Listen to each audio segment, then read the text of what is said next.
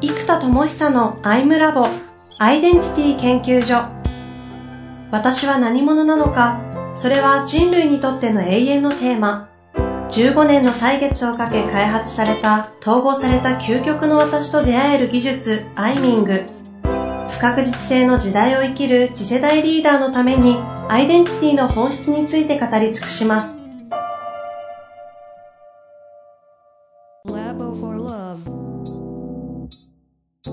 こんにちは、遠藤和樹です。生田智久のアイムラボアイデンティティ研究所。生田さんよろしくお願いいたします。はい。よろしくお願いいたします。さあ、ということで、今日も行きたいと思いますが、えー今月最後になりますが、前々、前回から、3回にわたってマーケットフィットの話から始まって、えーいろんな話をしてきましたね。あまりに、あの、内容今回濃すぎたので、あの、ちょっと復習しきれて、復習したら1本終わっちゃいそうなので、ちょっと簡単に前回の復習だけいきますけれども、えっと、生田さんの中において、今、アイデンティティというのを扱う上では、アイデンティティと言ったり、パータリーワークと言っても伝わらないので、表層的な課題に対して、世の中の課題に対しての言語を使っていかなきゃいけないということで、気づいたことが、今世の中っていうのはソロワーク化しておるぞと。コワークに対してソロワーク。会議とか協業するような、共同で仕事するのコワークに対して、一人でやったり、企画書作ったり、営業したり、そもそもリモートワークそのものがソロワークになってるよね、という、このソロワーク化しているという課題に対して、どうを解決をしていくのか、どういい状態を作るのか、というのがウェ、ウェイクフルネスピラミッドで語れるわけですよね。レイジー、怠惰な状態からアイドル、アイドル状態からこうウェル、フロー、ゾーンと言われるところに、常に、まあ言ったらゾーンに持っていける状態でソロワークができたら企画書もバンバンできるし、いいもの作れてと、いろんなパフォーマンスが営業も決まってということになっていくために必要なのは何かというと、概念上で言うなら状態変容。状態変容するためにはステートを押すためのステートスイッチが必要で、このために必要なのが、やっと一般用語出ます。朝習慣ですと。で、この朝習慣が、まさに内なる目覚めと朝の目覚めをあ両方起こす。この朝習慣をつく、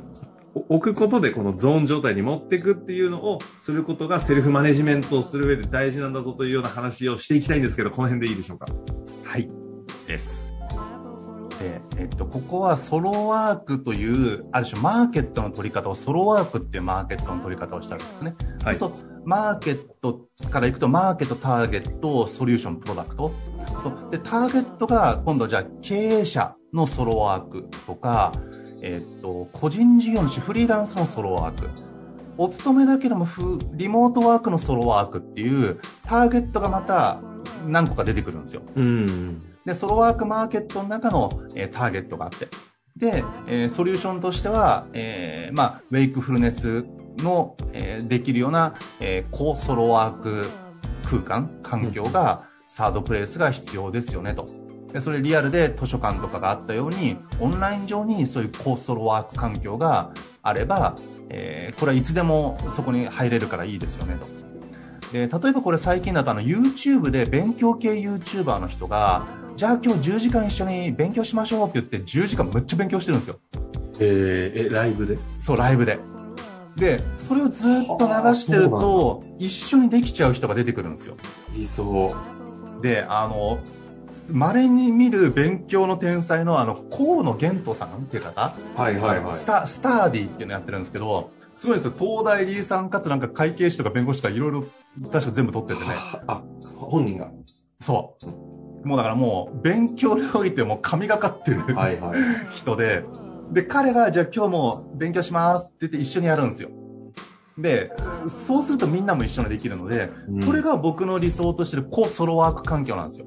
おお互いが干渉し合わないんだけども、オンライン上で爆集中してる人の集中力が分かち合われるドームができるじゃないですか。た、なるほどね。ライブで配信してるだけで。そう。で、これウェイクフルネスドームと呼んでるんですけど、これを作れる人がライブ配信すると、何万人もが来れる図書館みたいな場所ができるんですよ。本当ですね。一人で集中できる。で、みんな自分の勉強、自分の仕事があるから、みんなでワイワイ話したりとか、干渉は邪魔なんですよね。でそれが一切ないのにみんなでできるっていうのを求めてるんですよで図書館だとなんか知り合いに会っちゃったらなんか盛り上がっちゃうの嫌だなって時に人と会いたくないからみんながいない図書館に行くとかあるじゃないですかあるある。そうで、ね、僕ねやっぱそういうとこあるんですよだから今コワーキングスペースもよく使うんですけどうん。あんまりねいてる人中にいる人と話してないんですよ。仲良くなっちゃうとなんかおはようございますちょっとなんか一言喋んなきゃいけなくなっちゃうのがちょっとね僕なんか頭がガーって集中しちゃってるからねうんうん。それちょっとできないね最近、まあ、朝習慣でゾーン状態作ってワーキングスペース行ってるから、そうですよね。集中状態ですもんね。そうだけどこうリアルで顔を合わせた以上ちょっと一言喋るのは礼儀だしなんかあるじゃないですか盛り上がるし楽しいし、うん。で楽しいから引っ張られちゃうので結構その干渉とかお互いがあどうもどうもってならないいやそれも大事なんだけど今の僕にとってはそういう社交性よりもなんかこう集中力の方が大事なんですよ。ああ。留学先で日本人コミュニティとつるまないで英語をそう喋るそうそうそうでこれオンラインだとうんだってもう空間は一人でライブを共有してるだけだから何の干渉も起きないですよ。だから実は人類が今求めてるのはこのコソロワークウェイクフルネス環境なんですよ。あでその本当に勉強系 YouTuber の人がやってるようなやつでこれをもっと、えっと、ソロモニアでは当たり前にいろんな人のライブがあればいいんですよあ。はいはいはい。でなんかデザイナーの人がすげえ作ってるとか、うん、なんか起業家の人がすげえ企画書作ってるとかでそれが集中力がその人がいるだけで場にブワーッとエネルギーを分かち合っちゃう人っているじゃないですかうん。だそういう人じゃないとちょっとダメなんですけど、うんそういう人がやってくれるとその場がブワーッといくんですよやっぱオンラインでも調整されるもんなんですか？むちゃむちゃできます。ああ、そうなんだ。でこれ大事なのがさっき言った、えっと、目色顔色声色息色が伝わる必要があるんですよ。うーん。で特に大きいのは呼吸です呼吸音。ほうこの勉強してる時って目もね勉強に向いてるし、うん。えっと声も出さないじゃないですか。でうん。流れるのって呼吸なんですよ。だからこう、あ 言いながらこの呼吸が流れるじゃないですかなるほど。ASMR、え、え ASMR? ななんでしょうあの、お音の、あれの呼吸版ってことですね。あそうだから僕 BGM に対してバックグラウンドミュージックじゃなくてバックグラウンドブリーディング？ちょっと待ってくださ BGB い。よう考えるわ。そうこの BGB がむちゃくちゃでかいんですよ実は人の呼吸音でこの呼吸音って邪魔にならないんですようん、うん、うん。だから実はこの呼吸しかも集中力が高い人ってフロー状態つまり呼吸が通ってるんですよあでこの呼吸を合わせると息が合っていくから集中してるフロー状態の人と息が合うので自分がフロー状態の呼吸に入れるからフロー状態に入りやすいんですよあ。あれですよ。ASMR か。ASMR? なんですかそれあの、聴覚の音だけをさ、あの、食べてる音とかをこう、やあれ、あれ。最近流行ってる YouTube で最近結構もう流行りだして、あれの呼吸版ってことですよね。そういうことそういうことそういうことそういうことまさに一流の呼吸版。そういや、やばいっすね、それ。息遣いが違うんですよ本当に一流の人たちは 確かに。呼吸の通りは全然違うああ、でも、なるほど。いや、すごい世界来ましたね。うんだから実はこの BGB がうん。ここでは流れてるんですなるほど。だからもうね音楽集中音楽聴いてる場合じゃないんですよ、まあ、それも大事なんだよ。それ後ろ流してていいんですけど集中音楽は。じゃなくてむちゃむちゃ集中してる人の意識感覚呼吸で意識と感覚は伝わってこないのでで目つき顔つきは画像を見れば分かるんで集中してる顔が、はいはいでいいんですけどしょっちゅう見ない自分も目は自分の仕事に向いてるからうんということはやっぱり音声、呼吸なんですよね。だこの BGB が流れてる、そのソロモニア環境があったらむちゃくちゃ集中できると。なるほど。な はい、はい。はい。で、まあこれを作るといいので、で、じゃあこれらをまとめて何というかが、前回ちょっと、あの、前回のまとめで言ったことがやっと今出てくるんですけど、失礼しました。はい。まとめるとソロワークマーケットにおいてのソリューションはセルフマネジメントだと。もう、普難しいこと言わない。とそううん普通の言葉で言うならばいやステートマネジメントもエネルギーマネジメントもアイデンティティマネジメントじゃないですか、自分の。うん最後はね。で、アイデンティティマネジメントも自分のパラダイムマネジメントも、えー思想バイアスマネジメントも、結局、まとめると分かりやすく言うならセルフマネジメントなんですよ。なるほっていう普通の言葉にした方が絶対よくって、セルフマネジメントを拡張すると、そうやってじゃあ意識のマネジメント、感覚のマネジメント、うん、いろいろいっぱいあるから、でそこを小分けにしたのは僕もう超お箱じゃないですか。こうですね。そう。だけど、入り口が何やってんのってエネルギーマネジメントって言った瞬間、あ、なんかスピ系の人ですかみたいになっちゃったりとか、うんうんアイデンティティマネジメント、あ、なんか難しそうだね。なん哲学みたいな。うん。なっちゃうんだけど、いや、セルフマネジメントですよと。主体性や自立性っていうのは自分から発発する自発性、自立性、自分を律する主体性、これら全部セルフマネジメントですよねと。そうすると主体性、自立性とか自律的学習、自律的成長っていうのはもう特に今法人研修の中核的なテーマになってるんですよ。自律的〇〇って。うんうんまあ、自律的学習、自律的成長が最近注目されてますけど、うんうんまあ、自律的っていう言葉がすごいよく使われるんですよね。この、やっぱコロナですかね。リモートワークになったからですけども、より多律環境がなくなるじゃないですか。人が律してくれる環境がなくなるので、自律性命だよねってなってきて、10年前から生田さんは自立分散型組織って言ってましたけどね。そうそう言ってるんですけど、やっとそれが、えっと、リモートワークによって顕在化したんです。顕確かにね。顕在化して顕著になったんですよ。うん。そう。なので、この自律性っていうのが出てきたんだけども、それもバクッとまとめるとセルフマネジメントですよねとうん。言えるので、そうするとソロワーク自体の、ソロワーク時代のセルフマネジメントというソリューションの圧倒的ポジションですよと。うん。うん。で、セルフマネジメントの中で深くやりたかったらアイデンティティマネジメント。で、それは自己統合とかだからアイデンタリーワークをやりましょう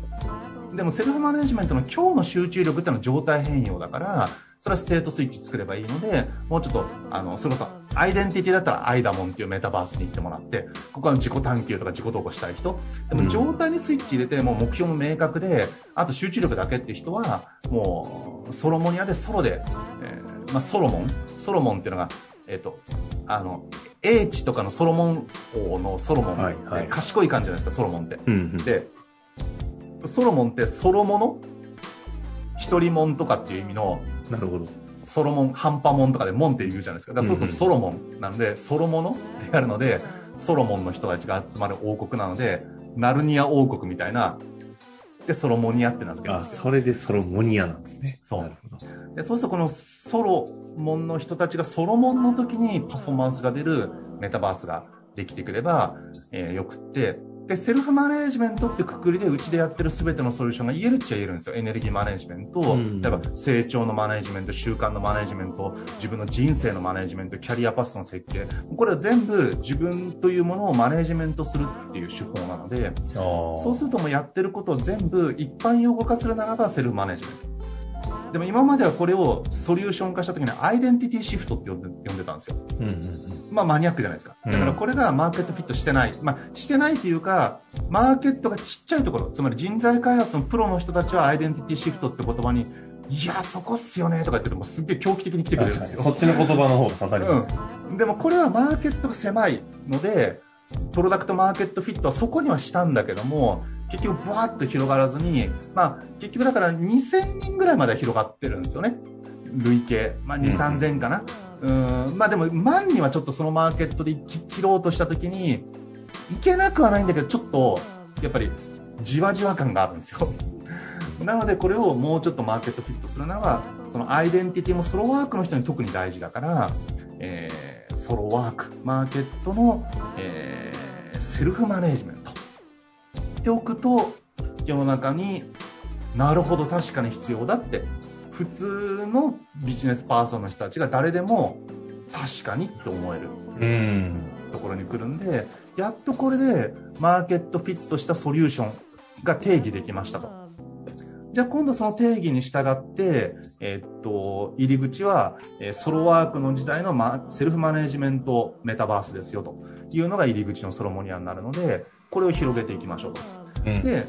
セウェイクフルネスピラミッドがあったり、もう一歩拡張するとエネルギーマネジメントなんですよね。で、ここにエネカラーが出てきますと。あなるほどね、ここにね。そう、意識、感覚、呼吸、この3つのマネジメントによって、例えばプレゼン力が上がるとか、傾聴力が上がるとか、集中力が上がるっていう、コミュニケーションスキルが、えー全体的に上がりますよっていう、基本的なここはコミュニケーションスキルに持ってってあげると、誰にでも必要になってくるんで、うんうん。あの、有効なんですよね。とということで、まあ、このあたりをこうソロモニアでやっていくと、まあ、えっ、と、間もちょっとマニアックなので、ソロモニアで入り口を作って、もっとアイデンティティ、価値観までやりたい人は、自己変容までやりたい人は間も。っていう流れができるので、やっとマーケットフィットした、なるほど、確かにそれいいよねってみんなが誰もが普通に思える場所がソロモニアとして、まあ、うちからすると出店なんですけど、ちょっと、なんかコアの王国の中心からちょっとなんか出店みたいな感じで。あの、リアルバースに出店を出してるようなイメージなんですけど、やっぱりリアルバースの出店でみんな経験してくれるから、ね、本店に行ってみようってなるんで、あうん、そこあ、なが、るほど。なるほど。出店だね。確かに。ということですね。ソロワーク環境におけるセルフマネジメントのメタバースがソロモニアと。そうです。いうところから入っていって、どんどん興味を持っていくと、あれ？朝習慣？ステートスイッチ？状態変容？ってすげえ。自己変容？あれ？アイデンティティシフトというこっちの世界にそうそうそうそう現れていくとそう。いうところですね。今まではね、アイデンティティシフトすげえっていう人たちだけだったのが、確かにこの、ここの道筋がないと、わかりませんが、じゃあ、生田さんは社会においては一旦セルフマネジメントの人だったんですね。そう。セルフマネジメントの専門家っていうのが社知らなかったわ会的に分かりやすい。知らなかったけど、そうだよ。確かにそうだわ。そう。で、これはほら体現者としてもほらもう、まあ実は社員がいたこともあるんですけど、実質ほぼずっとね、20年ぐらいソロで、あの、会社をやってたりとかね。確かに。うんその、ソロパフォーマンスって言ったら自分でもですけど、かなり高めだと思うんですよ、ぶっちゃけ。そうね。ソロパフォーマンスは。そうね。うん確かに。知的、ナレッジ界のあのトップアスリートみたいなもんですからね。まあ、ありがたいんですけどね、はい、もう、ちょっと手前味噌ですけど、そのぐらい言ってるかな、みたいな。いや、言ってるでしょうね、完全にね。いやー、ということで、今日やってきましたが、まあ、だいぶ、あれですね、マーケットフィットしてきたぞというのが、この4回にわたって見て取れ、そして最後、セルフマネジメントの人というところでね、終わったところが、もうそれを物語っているんじゃないかなと思いますが、ぜひね、この話、さすがにここまで来ると、実際の自分のビジネスにもね、すごく応用できるとこまで、実は話してくれてることに気づいてる人は、多分メモしまくって自分の 事業整理とかに使ってる気がするんですけど、うまく活かしていただきたいなと。これ特に聞いてくださってる方がね、今までどれだけマーケットフィットしてないかっていうのも理解した上で、うんプロダクトいいんだけど、生田さんの、みたいな。誰にとってどういうソリューションでどういうマーケットなのって分かんないよって思ってた方々が、あ、なるほど、そうやってマーケットの選択選定とか定義、マーケットの定義とソリューション化していくんだな、みたいなのが、まあね、これで、あと、ひたすら打てば反応が出てくると思うんで、いやーですね、楽しみですね。まあ、ということで、マーケットフィットというね、概念上の話をしてきましたので、まあ、次回とかはちょっとその辺がどうだったかっていう動きとかもね、レポートしていただけるんじゃないかと思いますのでで、すね。楽しみにしております。はい。ということで、今日はもう終わりたいと思います。生田さん、ありがとうございました。はーい、ありがとうございます。